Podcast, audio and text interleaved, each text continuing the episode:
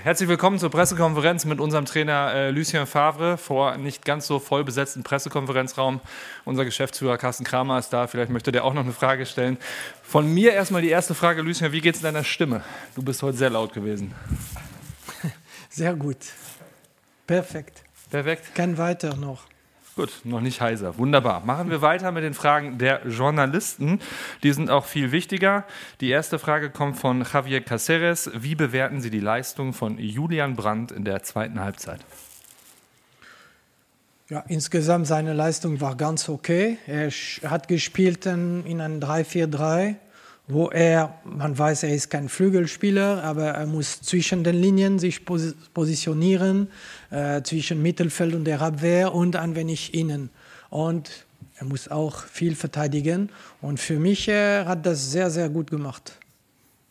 Dann äh, fragt ein Journalist, Stani lese ich hier gerade, was wurde in der Pause angesprochen? Wie erklären Sie sich die zwei unterschiedlichen Halbzeiten?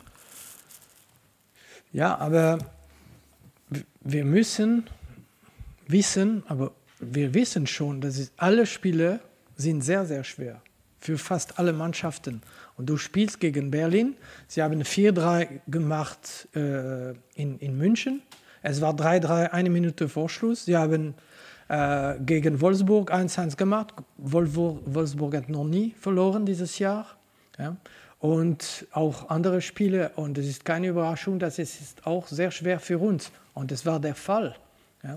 Und sie haben eine Torchance und sie machen ihre Torchance. Aber in der Halbzeit, wir sind ruhig geblieben und ich habe einfach gesagt, wir müssen weiterspielen wie die letzten 15 Minuten in der ersten Halbzeit, wo wir zwei, drei große Torchancen haben. Und das haben wir nicht geschafft, aber wir sollten weiter so spielen. Mutig nach vorne, mit Risiko, Überzahl und wir haben das geschafft in fünf Minuten. Das hat mir auch ein wenig überrascht, das ist klar, aber es hat noch mehr überrascht Berlin. Wir machen weiter mit Javier Caceres. Noch einmal, äh, Frage an Lucien Favre. Was haben Sie Erling Haaland bei der Auswechslung gesagt? Und was haben Sie Mokoko nach dieser außerordentlichen Woche mit auf den Weg gegeben? Erling will immer Tore schießen. Er hatte schon vier. Und es genügt, ich denke. Und äh, das war, äh, ich denke, es war, das Spiel war ja, ohne Gefahr für uns, die letzten fünf, fünf Minuten. Und er hat seit zehn Tagen, zwölf Tagen mit uns trainiert. Wir waren sechs, sieben im Training ohne Nationalspieler. Und äh, ich habe mich so instinkt entschieden für ihn, dass er sein erstes Spiel macht. Und einfach so. Es war nicht geplant. Patrick Berger von Sport 1 fragt dich, Lucien, ob du schon in der Woche entschieden hast, dass Mukoko spielen wird oder ob die Entscheidung erst heute am Abend gefallen ist. Ja, die Entscheidung ist heute Abend äh, getroffen und es war äh, zehn Minuten vor Schluss. Dann fragt Robin Haag von der äh, Westdeutschen Allgemeinen Zeitung, was fehlte Ihrer Mannschaft in der ersten Halbzeit? Ja, wir, wir haben klar äh, das gesehen. Wir haben zu viele äh, einfache Bälle verloren. In die Zweikampf waren wir noch nicht da. Und, aber wie gesagt, wir müssen nicht die negative Sache äh, halten. Wir müssen auch die positive, das ist wichtiger. Und wir haben gut gespielt die letzten 15, 20 Minuten, wo wir klare Torchance haben. Und sie haben nur eine Torchance Sie haben nichts nur sonst. Es war eine Torchance, lange Bälle von Torhüter. Da haben wir nicht top gespielt. Die Mittelfeld sollten schneller zurückkommen und sonst sie haben nichts. Und wir haben trotzdem zweieinhalb große Torchance, kann ich sagen. Es ist nicht einfach gegen Berlin. Wir müssen nicht alle Spiele äh, 3-0 führen und so weiter. Sie haben 3-0 gegen Augsburg gewonnen. Wir haben 2-0 dort verlieren. Alle Spiele in Deutschland sind sehr, sehr schwer. Und man muss das wissen und verstehen. Und dann sind wir schon bei der letzten Frage, Lucien, die kommt von Jürgen Kors von den Ruhrnachrichten. Der fragt nach dem Spiel über die Flügel vor der Pause und was sich nach der Pause auf den Flügelpositionen verändert hat. Ja, wir haben äh, uns entscheiden, so zu spielen, 3-4-3 und Marco Reus und Julian Brandt sind klar keine Flügelspieler. Es waren 3-4-3 mit Flügel oder falsche Nummer 10 in, innen. Das ist klar, aber das, das Spiel äh, auf der Seite war, war klar zu wenig, weil wir brauchen mehr Angebot in die Tiefe. Das ist klar, aber äh, wir haben äh, das sehr gut geschafft. Ich habe gesagt, die letzten 15, 20 Minuten waren gut und sofort in der zweiten Halbzeit wollten wir weiter so machen. Wir haben äh, viel Überzahl gemacht mit dem Ball am Fuß, Überzahl und das war sehr, sehr gut. Wir haben zwei Tore in fünf Minuten gemacht und das war ein anderes Spiel nachher. Und wie gesagt, es ist nicht einfach, hier auswärts zu gewinnen und diese Mannschaft hat äh, gute Ergebnisse äh, gehabt und jede Mannschaft, der hat gegen Hertha gespielt, es war sehr, sehr schwer auch. Und es wird auch der Fall, es wäre schwer für alle. Es, wird, es war der Fall für uns am Anfang, es war schwer. Danke für die Fragen, danke für die Gastfreundschaft, danke für die Antworten, Lucien. Wir machen uns auf den Heimweg. Bis dann. Tschüss. Au revoir. Ja, hallo nochmal zusammen an alle die, die noch ausharren ähm, auf der Pressetribüne. Hallo all, an alle Medienvertreter. Danke fürs Warten. Ähm, dann starten wir mit dem zweiten Teil. Pressekonferenz heute nach unserem Spiel gegen Borussia Dortmund. Bruno, und darf dich direkt nach deinem Fazit bitten.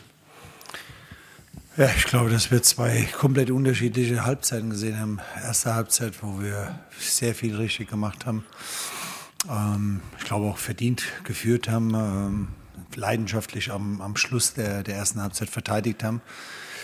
Und dann äh, aus der Halbzeit rauskommen und, und innerhalb von, von drei Minuten im Grunde äh, die zwei Tore kassieren. Und äh, da muss man klar sagen, da hat sich meine Mannschaft nicht davon erholt. Ähm, wir haben die Tore zu einfach kassiert und haben im Grunde ein Spiel, was wir äh, in der ersten Halbzeit top angegangen sind, haben wir sehr einfach äh, aus der Hand gegeben. Und äh, das ist natürlich sehr, sehr ärgerlich. Erste Frage kommt von äh, Steffen Rohr vom Kicker, der ähm, genau auch danach fragt, ähm, wie ist nach der stabilen ersten Halbzeit diese zweite Halbzeit Ihrer Mannschaft zu erklären? Ja, erstmal, wenn man die, die Entstehung des ersten Tors äh, äh gesehen hat, da haben wir schon in der Halbzeit ein paar Sachen angesprochen, die, die wir besser machen müssen. Und genau das haben wir da in dem Moment nicht gut gemacht. Und äh, haben äh, im Grunde Chan viel so einfach durchlaufen lassen, äh, haben dann in der Mitte nicht ganz aufgepasst. Aber im Grunde fing es auch vorne schon an, weil, weil wir da einfach nicht gut standen und äh, ja, und äh, im Grunde äh, haben wir uns noch nicht mal erholt gehabt von dem 1-1. Äh, wir waren, ich glaube, die Mannschaft war sehr euphorisch in, in, der Halbzeit, weil sie gemerkt hat, wie gut sie auch Fußball gespielt hat gegen so einen Gegner. Äh, und äh, gut, dann, äh, wie gesagt, nach dem 1-1 hat man sich gerade mal geschüttelt und dann fällt, man, fällt es 2-1, wo wir auf Abseits gespielt haben, was wir nicht machen wollten, ähm, weil wir die Laufwege auch von Halland gezeigt haben. Und leider haben wir das gemacht und das waren einfach zu, zu einfache Tore, die, die uns heute wirklich so einfach aus dem Spiel rausgenommen haben. Deswegen ist es echt ein Stück enttäuschend. Du hast gerade Erling äh, Haaland schon angesprochen. Ähm, die Frage von Patrick Berger von Sport 1. Wieso hat Ihre Abwehr im zweiten Durchgang so massive Probleme mit Erling Haaland? Ja, erstmal hat er unheimlich gute Laufwege. In der ersten Halbzeit äh, haben wir einfach äh, als, als gesamte Mannschaft besser verteidigt. Und dadurch ist er nicht so in diese in diese Läufe reingekommen, in die, die er dann in der zweiten Halbzeit machen konnte. Ähm, und dann muss man sagen, hat er einfach Qualität, dass er einfach auf die Chance wartet, wo er so reinstarten kann. Das ist, das hat er fast perfektioniert für sein Alter schon herausragend. Äh, und dann ist er auch noch eis, eiskalt und deswegen hat er die Tore wirklich sehr, sehr schön gemacht, auch wenn es für uns hart ist.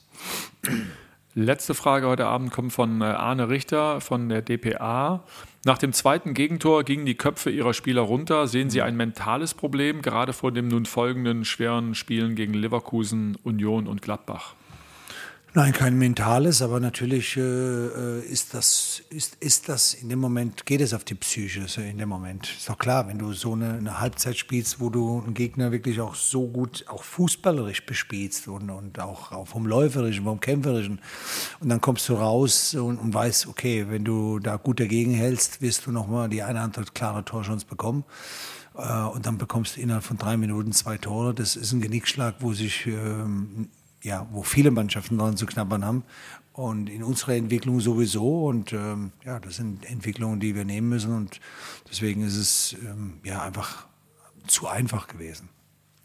Bruno, vielen Dank ähm, für die Antworten. Vielen Dank an die Medienvertreter auf der Pressetribüne für die Fragen und fürs Warten. Ähm, bleibt gesund. Schönen Sonntag. Ciao, Danke ciao. auch. Schönen Abend.